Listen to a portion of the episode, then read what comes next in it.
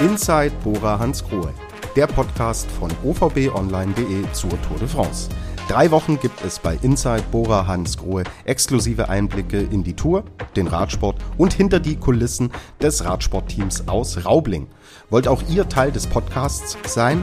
Schickt eure Fragen per Mail an tobias.ruf.ovbmedia.de oder tobias.ruf.ovb24.de. Und jetzt viel Spaß mit der neuen Folge.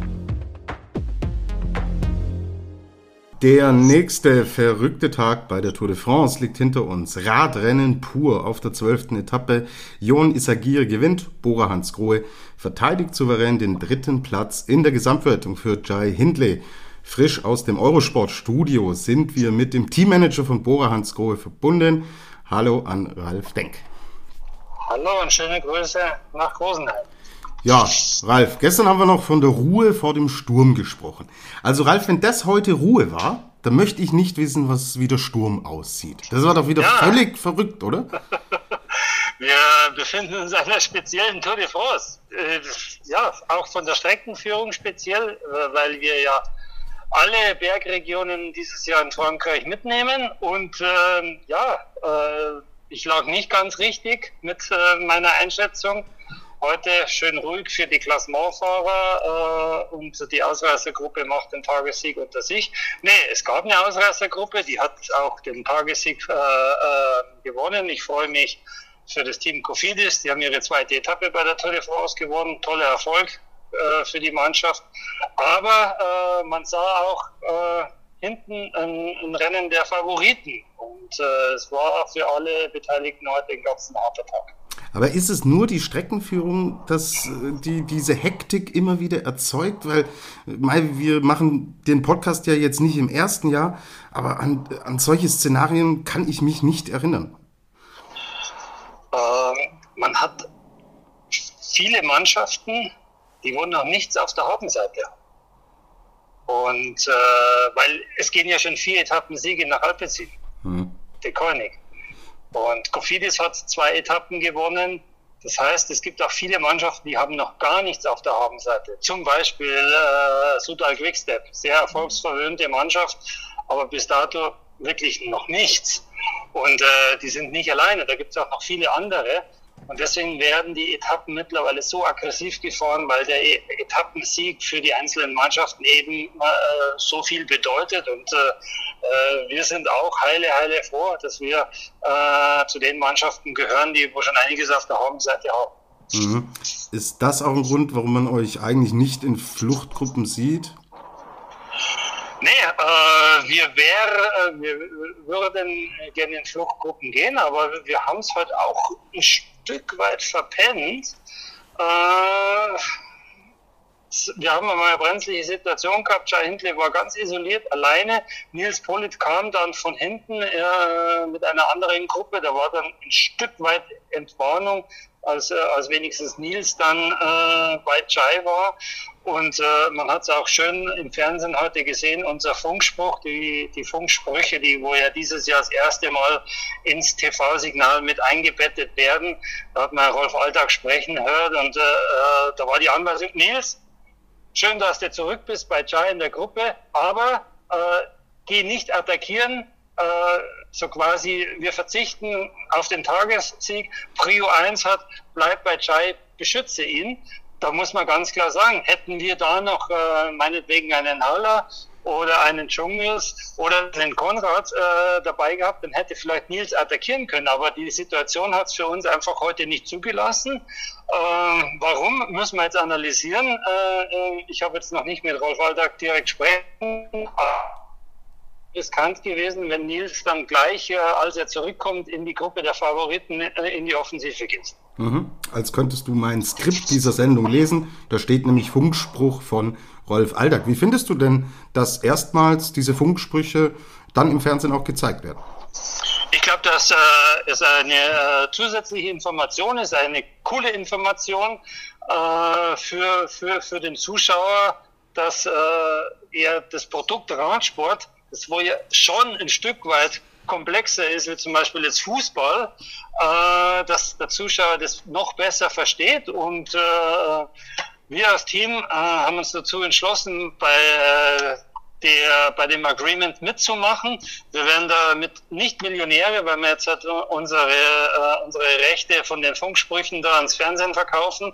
Äh, aber äh, trotzdem äh, äh, glaube ich, ist es ein schönes Add-on für den Fan. Genau, und gerade bei der Tour schalten ja dann auch viele Zuschauer ein, die vielleicht das ganze Jahr über nicht so dabei sind. Für die ist es eine sehr gute Hilfestellung. Jetzt hast du selbst Namen ins Spiel gebracht und ich habe auch Nachrichten von zwei Hörern bekommen und da schon auch bisschen Kritik rausgehört. Es geht um Bob Dschungels und auch Patrick Konrad, die vom Vermögen her ja zum Beispiel auch für solche Etappen Ausreißergruppe einerseits, aber auch als Hilfe für den Kapitän ja eigentlich prädestiniert sind. So, der Ton der Hörer ist ein bisschen, ist Giro und so eine anspruchsvolle Tour vielleicht zu viel? Wie schätzt du denn die Leistung der beiden genannten ein? Ja, ähm, gehe ich mit dem Zuschauer äh, d'accord, weil äh, beide können besser Radfahren Beide fahren aktuell nicht auf, äh, auf höchstem Niveau. Beide sind den Giro Italia schon gefahren. Also mit beiden meine ich sowohl Bob Jungels als auch Patrick Konrad.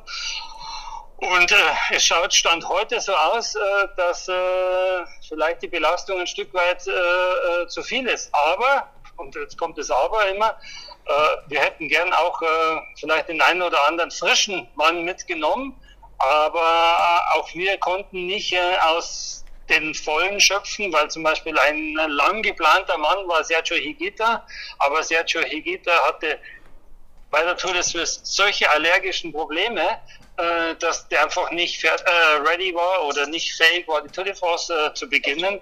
Und äh, wir wollten aber auch nicht, und das ist immer das, ja, was ist dann mit Kian Özebrück? Was ist dann mit Alexander Vlasov? Ihr habt dann noch so viele. Ja, aber man muss ja auch eine Struktur in einem Programm, in einem Jahresprogramm beibehalten. Und wir haben sowohl jetzt Kian Irzebrück als auch Alexander Vlasov die Vuelta versprochen und äh, die bereiten sich aktuell schon akribisch auf die Vuelta vor. Da kann ich einfach nicht sagen, okay, jetzt wieder Rolle rückwärts und jetzt äh, Alexander Vlasov doch die Tour, weil äh, äh Patrick Konrad schon ein Stück weit müde ist. Also ich kann nicht von heute auf morgen immer wieder den Plan komplett ändern.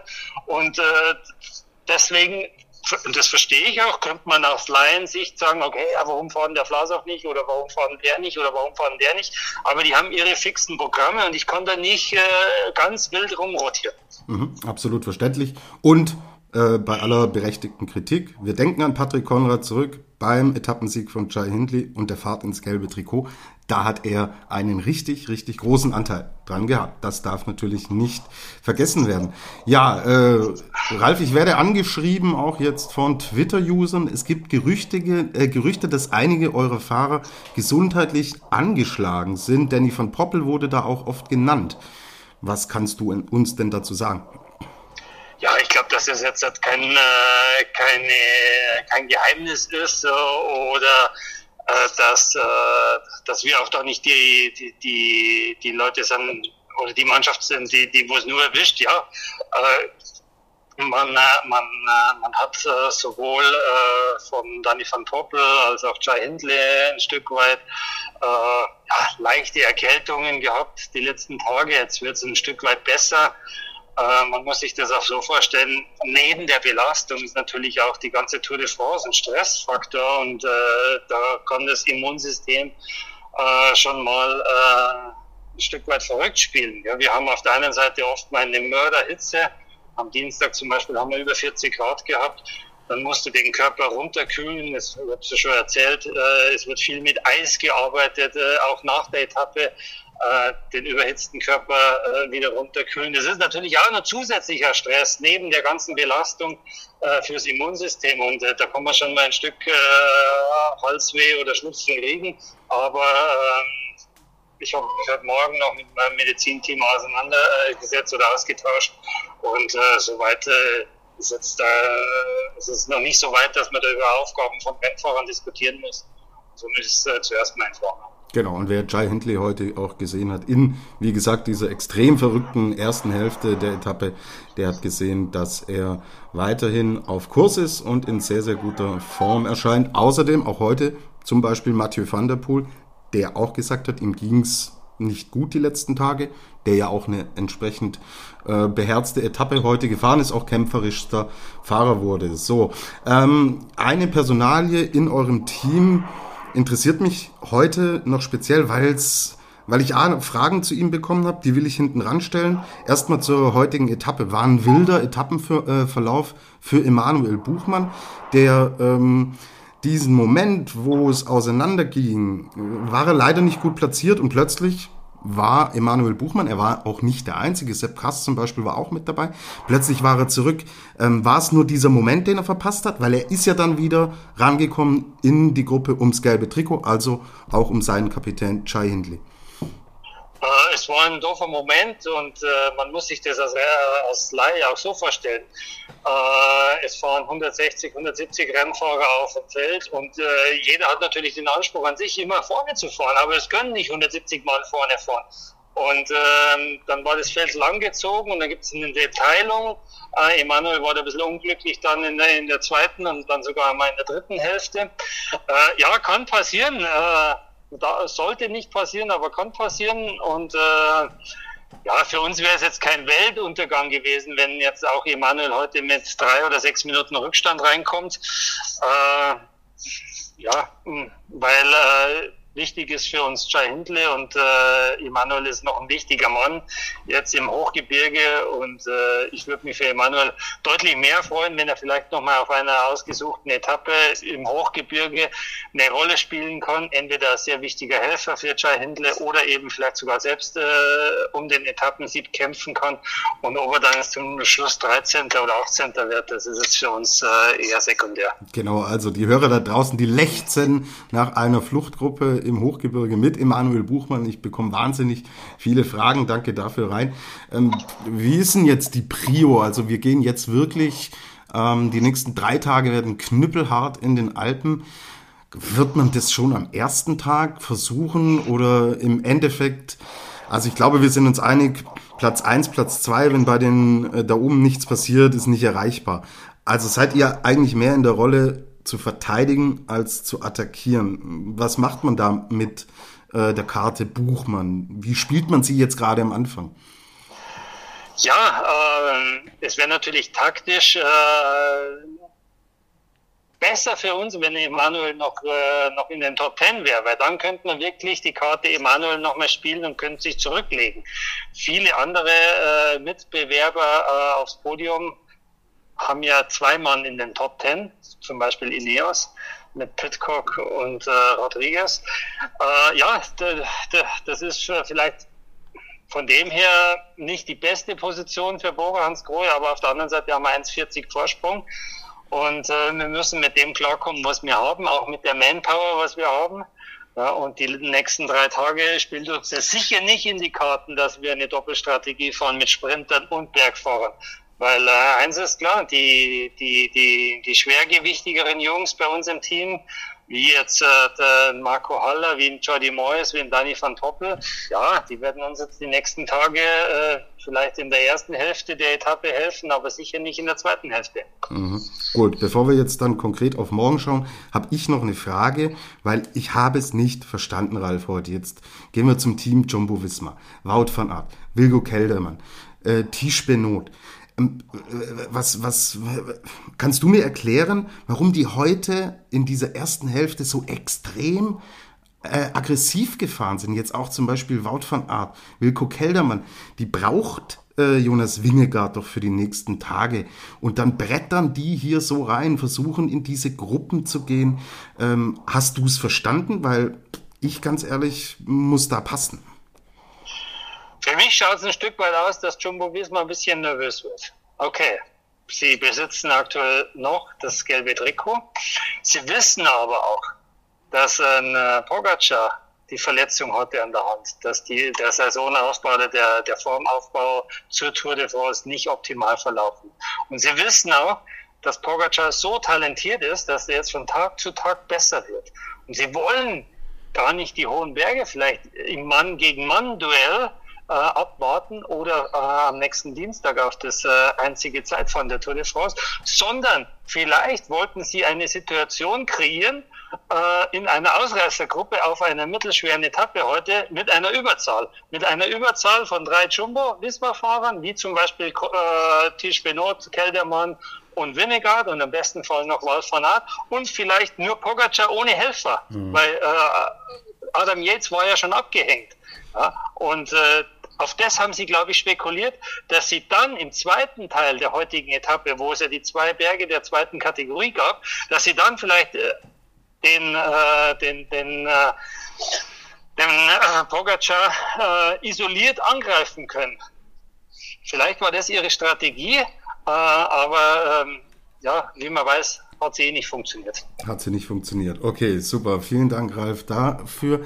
Wir sind schon in der Zeit vorangeschritten. Eigentlich wollte ich heute im Hintergrundthema das Thema Sicherheit im Radsport besprechen, habe es auch unserem Hörer Emanuel Fuchs, der uns schon vor einigen Tagen eine Frage eingeschickt hat, versprochen. Aber diese Tour de France, lieber Emanuel, liebe Hörer da draußen, die ist so wild, da bleibt nicht immer Platz für einen Hintergrund ist aber nicht aufgehoben. Das werden wir die nächsten Tage, wenn es passt, mit reinnehmen. Ganz kurze Erinnerung an unser Gewinnspiel. Ihr könnt das Buch von Ralf Denk, Nur alles zählt, über Mindset und Erfolg im Profi-Radsport gewinnen. Schreibt uns eine Mail an gewinnspiel.ovb.net mit euren äh, Kontaktdaten. Ich verlinke alles in den Show Notes. So, jetzt gehen wir rein. Schauen wir auf morgen. Schauen wir auf den Freitag. Ja, und dann gehen wir nach oben. Also wir starten in Châtillon-sur-Charleron und enden am Grand Colombier. 138 Kilometer. Klingt wenig, ist im Endeffekt von der Kilometerzahl her auch wenig. Der Beginn ist flach, ab Kilometer 80 circa geht's dann auf 1500 Meter Höhe, dann kommt eine Abfahrt und dann geht's hinauf zum Finale, Bergankunft am Grand Colombier. Ralf, womit rechnest du? Ab wann beginnt, wird's, wird's, äh, fangen wir mal so an. Glaubst du, es wird morgen eine Etappe für die Klassementfahrer? Ja, definitiv. Die große Frage ist, äh, greifen die Klassementfahrer die wo jetzt quasi in den Top Ten liegen der aktuellen Gesamteinzelwertung, greifen die auch in den äh, um den Tagessieg mit ein oder nicht? Mhm. Ich äh, bin jetzt mittlerweile vorsichtig, nachdem ich heute falsch gelegen bin bei meiner Vorhersage. Aber ich glaube, trotzdem morgen wird es eine Ausreißergruppe geben. Die Ausreißergruppe, glaube ich, hat auch sehr gute Chancen, ähm, das Ziel vor der Gruppe der Favoriten zu erreichen. Ich glaube, dass wir morgen eine ähnliche Situation sehen wie auf der Etappe auf dem Puy de Dôme, äh, als Michael Woods vom Team äh, Israel Premier Tech äh, die Etappe gewonnen hat, auch aus einer Ausreißergruppe. Und ich könnte mir vorstellen, es läuft morgen ähnlich. Mhm. Äh, dann im Bereich der, der Klassementfahrer. Wo beginnt denn die Geschichte morgen? Beginnt sie an diesem Punkt 80 Kilometer, nach 80 Kilometern, den ich gerade beschrieben habe, wo wir diese erste äh, Steigung haben auf 1500 Meter Höhe? Oder beginnt sie erst am Colombier? Was glaubst du? Ich glaube, dass das äh, Rennen wirklich erst am Colombier beginnt, weil äh, äh, klar, wir haben eine, Erhö äh, eine Erhöhung drin vor dem Schlussanstieg, aber er ist ja nicht mal kategorisiert. Das heißt, äh, es ist eher moderate Steigung und ich glaube nicht, also hier wird das Rennen von den einzelnen Mannschaften sicher schwer gemacht. Hier wird schon ein relativ hohes Tempo äh, gefahren, aber hier wird sicherlich keine Vorentscheidung fallen. Die Vorentscheidung wird an, äh, oder die Entscheidung wird am äh, Grand Colombier fallen. Äh, wir kennen den Berg von vielen Rennen. Wir wir sind ein Département La, äh, also es gibt die Tour de La, äh, da fährt man öfters mal drüber. Es gibt das Kriterium die Dauphiné, da fährt man oft über diesen Berg. Man ist schon x-mal bei der Tour de France drüber gefahren, man kann den Berg von drei Seiten fahren. Und äh, jeder Rennfahrer kennt den Berg eigentlich und es sind über 1000 Höhenmeter morgen dort zum Ziel hinauf und äh, wird sicher ein Radsportfest. Auf das freuen wir uns. Strategie, Idee, Bora Hans Grohe. Was ist die Prio? In die Gruppe zu kommen oder erstmal zu sondieren, wie sich dieses Rennen entwickelt im Hinblick auf Jai Hindley?